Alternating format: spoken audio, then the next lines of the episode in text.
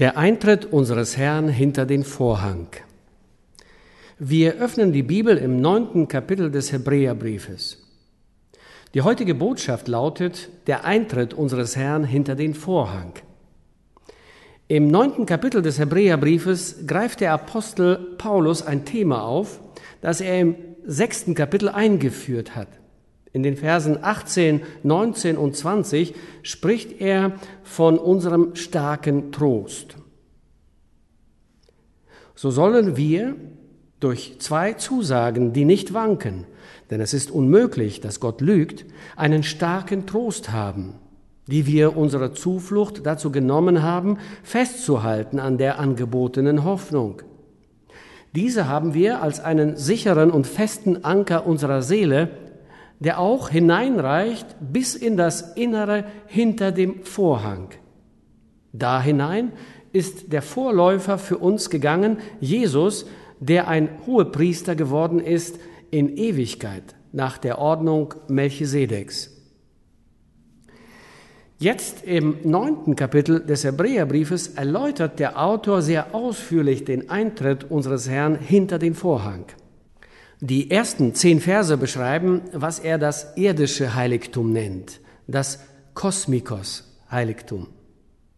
Der erste Bund hatte Ordnungen des Gottesdienstes und ein Kosmikos-Heiligtum, ein irdisches Heiligtum, das nach dem Muster des himmlischen und ewigen Heiligtums gemacht war. Und dieses hier unten auf der Erde ist wie das dort oben im Himmel. Die Stiftshütte und die levitischen Opfer des Alten Testaments waren Typen und Bilder, Muster und Schatten des Versöhnungswerkes unseres Herrn. Gott lehrt uns mit Hilfe von Bildern. Er zeigt uns so, was er für unsere Erlösung tun wird.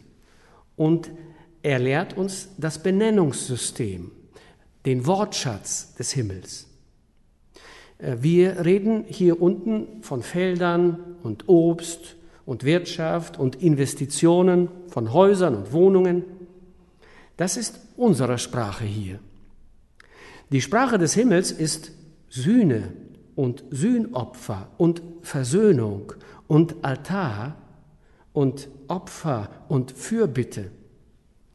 Gott hat uns den Sinn dieser Wörter durch Bilder und Symbole gelehrt so wie wir unsere Kinder lehren. Wir haben Bilder und diese Bilder stehen für etwas, was wir dem Kind beibringen wollen. Alles hat einen Namen und so erklären wir dem Kind die Bedeutung der Wörter. So hat Gott es mit uns auch in dem Kosmikos-Heiligtum gemacht, in der Stiftshütte hier unten auf der Erde. So nennt er die Stiftshütte. Es gibt ein Tor in den Hof und auf dem Hof gibt es den ehernen Opferaltar. Danach das Becken, dann die Tür in das Heiligtum. Im Heiligtum steht auf der Südseite links der siebenarmige Leuchter aus Gold. Auf der rechten Seite im Norden steht der Schaubrottisch. Direkt vorne vor dem Vorhang steht der goldene Räucheraltar. Und dann hängt da der Vorhang.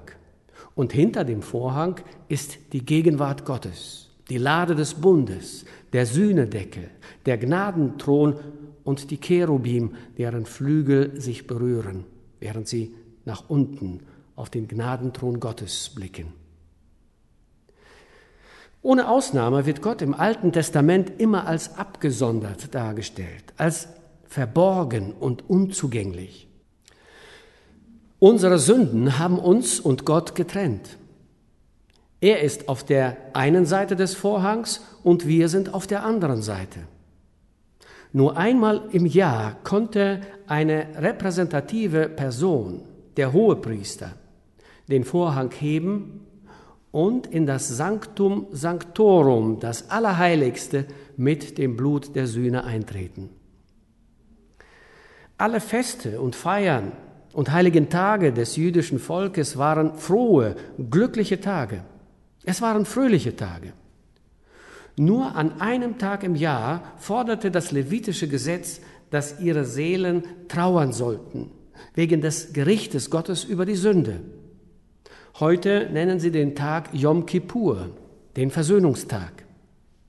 An diesem Tag erschien der hohe Priester mit Blut vor dem Herrn. Durch die Stiftshütte wird die Realität Gottes in der Heiligen Schrift sehr gut dargestellt. Er ist für uns verborgen. Er ist auf der anderen Seite des Vorhangs. Unsere Sünden haben uns von ihm getrennt. Jesaja hat es in den ersten Versen seines 59. Kapitels so eloquent beschrieben. Siehe, des Herrn Arm ist nicht zu kurz, dass er nicht helfen könnte, und seine Ohren sind nicht hart geworden, so dass er nicht hören könnte, sondern eure Verschuldungen scheiden euch von eurem Gott, und eure Sünden verbergen sein Angesicht vor euch, dass ihr nicht gehört werdet. Gott wird im Alten Testament immer als verborgen, als abgesondert, als hinter dem Vorhang bleibend, als auf der anderen Seite des Vorhangs lebend dargestellt. Aber zur gleichen Zeit gibt es in dieser Darstellung eine schöne visuelle und bildhafte Andeutung, ein Versprechen des Eingangs, des Zugangs zu ihm. Haben Sie bemerkt, dass die Trennung keine Mauer ist? Sie ist noch nicht einmal aus Zedernholz mit reinem Gold überzogen. Sie ist vielmehr ein Vorhang. Sie ist ein Wandteppich. Sie ist ein Schleier. Sie kann angehoben werden. Eingewebt in diesen Wandteppich sind Darstellungen der Cherubim. Und wieder, ohne Ausnahme, überall dort, wo in der Bibel Cherubim vorkommen, sind sie Bilder und Symbole von Gottes Gnade und Barmherzigkeit und liebevoller Vergebung. Die Trennung zwischen Gott und dem sündigen Menschen war nicht nur ein Vorhang aus Teppich, sondern diese Trennung konnte auch aufgehoben werden.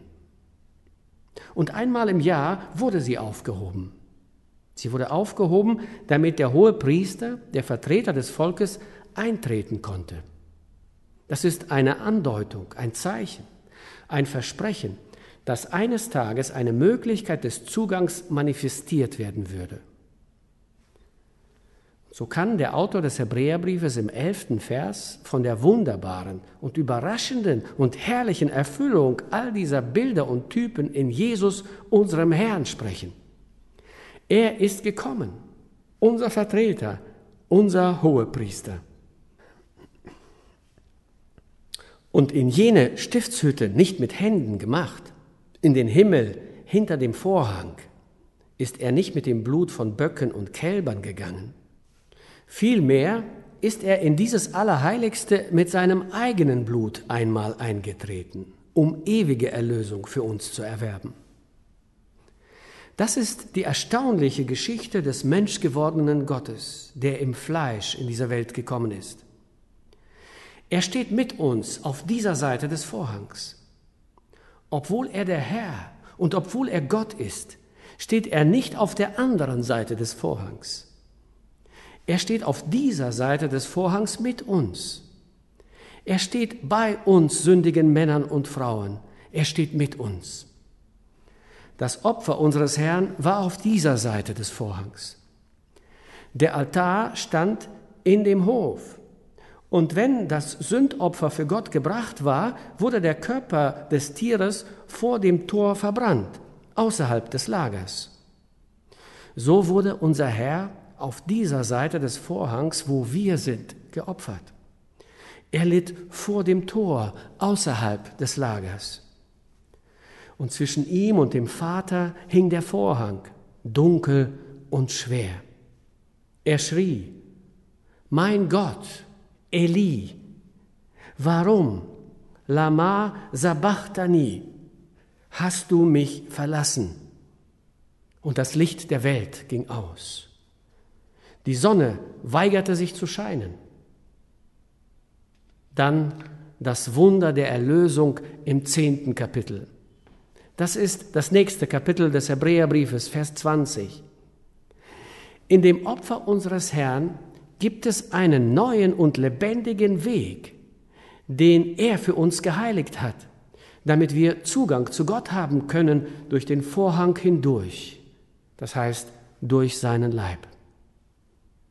Als der Leib unseres Herrn zerrissen wurde, als unser Herr geopfert wurde, zerriss der Vorhang in zwei Stücke. Nicht von unten nach oben, als ob ein Mensch ihn auseinandergerissen hätte, sondern von oben nach unten, als ob Gott es getan hätte. Und im zerrissenen Leib, in dem gebrochenen Körper, in dem Opfer unseres Herrn, wurde der Vorhang zwischen uns und Gott entzweigerissen. Wäre er nur aufgehoben worden, hätte er wieder zurückfallen können. Aber weil er zerrissen ist, hängt er schlaff und lose auf jeder Seite und der Weg in den Himmel ist offen und frei. Unser Herr ist in das Heiligtum des Himmels eingetreten, nicht mit dem Blut von Stieren und Böcken, sondern mit seinem eigenen Blut, um Sühne zu schaffen. Sühne für uns und Gott. Dann beschreibt der Verfasser des Hebräerbriefes, wie wirksam die Rettung ist, die der Herr für uns durch seinen Eingang hinter den Vorhang gewonnen hat. Er sagt, sie ist sehr wirksam, sie ist stark, sie ist für immer mächtig. Es ist eine ewige Sache, die unser Herr vollbracht hat. Der Autor verwendet zwei Wörter, um zu beschreiben, was das Werk unseres Heilands beinhaltet, was es bedeutet, dass er hinter den Vorhang eingetreten ist. Er spricht von seinem Opfer als ein für allemal geschehen. Und er liebt es, das Wort einmal, hapax, zu betonen. Er verwendet es siebenmal. Kapitel 7, Vers 27. Denn das hat er ein für allemal, Hapax, getan, als er sich selbst opferte. Schauen Sie wieder im neunten Kapitel in Vers 12. Er ist auch nicht durch das Blut von Böcken oder Kälbern, sondern durch sein eigenes Blut ein für allemal, Hapax, in das Heiligtum eingegangen und hat eine ewige Erlösung erworben. Und schauen Sie in die Verse 26 bis 28 von Kapitel 9. Nun aber, am Ende der Welt ist er ein für allemal, Hapax, erschienen, durch sein eigenes Opfer die Sünde aufzuheben. Und wie den Menschen bestimmt ist, einmal, Hapax, zu sterben, danach aber das Gericht, so ist auch Christus einmal, Hapax, gestorben, geopfert worden, die Sünden vieler wegzunehmen. Schauen Sie im nächsten Kapitel, Kapitel 10, Vers 2.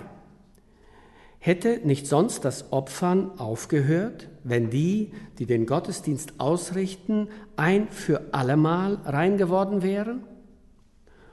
Und im zehnten Vers des zehnten Kapitels lesen wir, nach diesem Willen sind wir geheiligt ein für allemal, Hapax, durch das Opfer des Leibes Jesu Christi. Es ist eine ein für allemal Sühne, die unser Herr vollbracht hat. Einmal und das eine Mal ist ausreichend für immer. Es gibt ein großes Opfer für die Sünde, ein für allemal. Und das Opfer wurde von Jesus, unserem Herrn, einmal dargebracht. Und all die anderen Abbilder und Darstellungen wurden in ihm, in dem allgenügenden Opfer erfüllt. Doch nicht nur das. Der Autor erklärt, dass unser Erlöser in seinem sühnenden Blut, als er in das Allerheiligste jenseits des Vorhangs eintrat, eine ewige Erlösung für uns erwarb. Und hier haben wir das zweite Wort, das der Autor des Hebräerbriefes gerne benutzt. Das Wort ewig. Es ist das lange, lange Wort, Ionian. Und er verwendet es hier dreimal. In Vers 12 erwarb er eine ewige Erlösung für uns.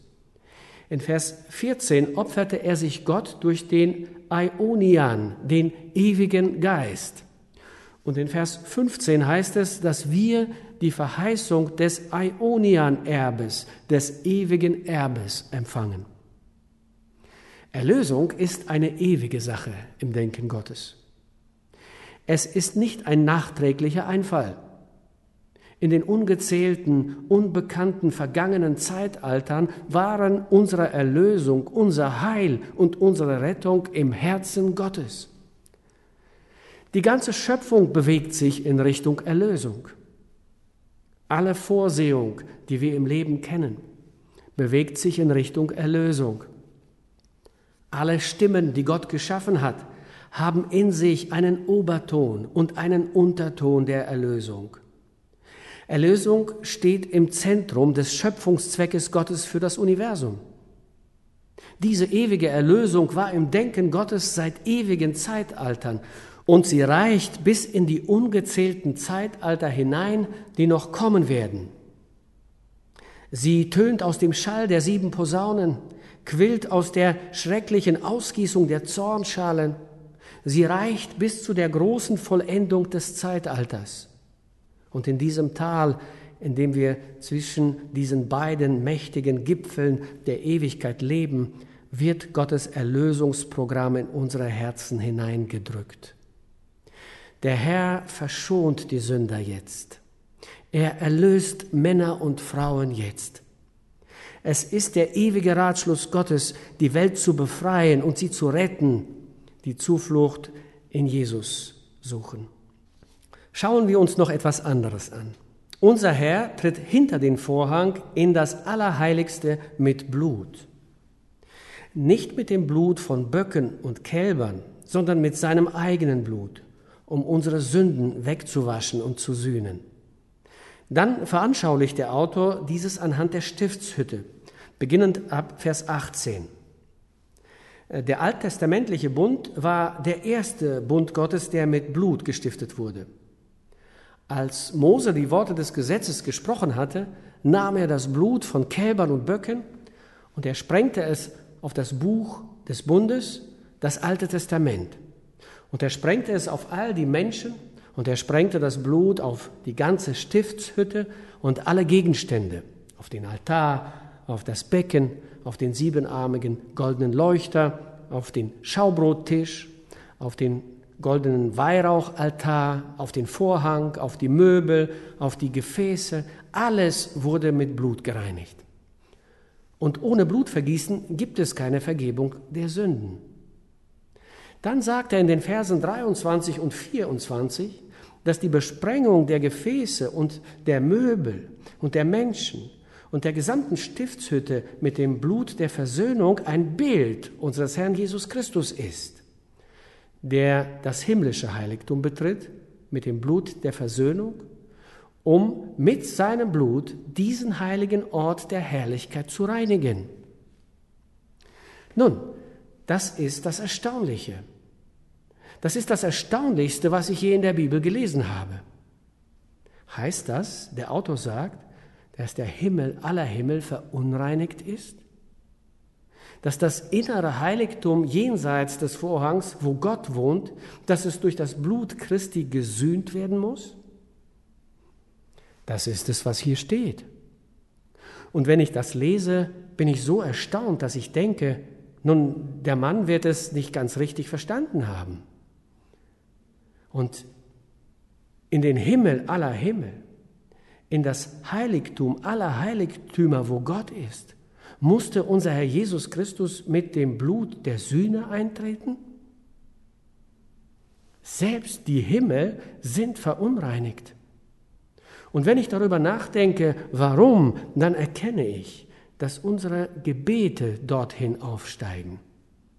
Dorthin geht unser Lob und unsere Gebete sind unvollkommen. Und unser Lob, wie sehr wir uns auch bemühen, es würdig zu gestalten, unser Lob ist nicht vollkommen.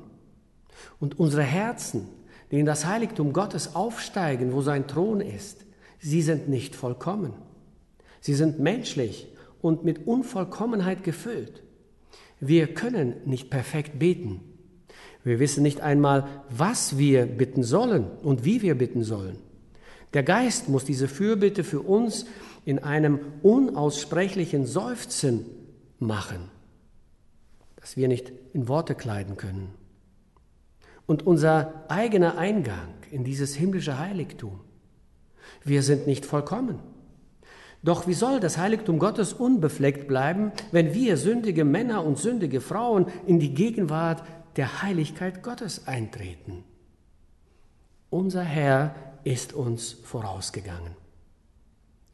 Er ging zuerst hinein in das Heiligtum mit dem Blut der Sühne und der Vergebung.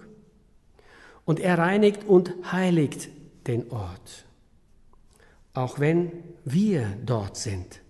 Unser Herr ist jenseits des Vorhangs. Das ist es, was Christus für uns getan hat, als er hinter den Vorhang eingetreten ist. Wie könnten wir sündige Männer und Frauen in diesen heiligen Ort eintreten, wo Gott wohnt? Wir gehen durch das Blut der Versöhnung hinein. Wir folgen den Nägelmalen in den Füßen unseres Herrn. Er geht vor. Er bereitet den Weg und durch den Vorhang seines Fleisches entzweigerissen und durch die sühnende Gnade und Liebe, die uns vorausgegangen ist, heißt er uns auch in der Familie Gottes willkommen, in der Gegenwart des alleinheiligen Gottes. Und dort freuen wir uns mit ihm und beten in einer ewigen Erlösung an. O Herr, wir loben den Namen Jesus. Unsere Herzen steigen auf zu dir in unendlicher Dankbarkeit und Danksagung. Teurer Erlöser, von dem alle Symbole und Bilder der vergangenen Zeiten geredet haben. Lieber Jesus, danke, dass du in diese Welt gekommen bist, den Opfertod gestorben bist und durch den zerrissenen Vorhang deines Fleisches uns den Zugang in die Gegenwart Gottes geöffnet hast. Amen.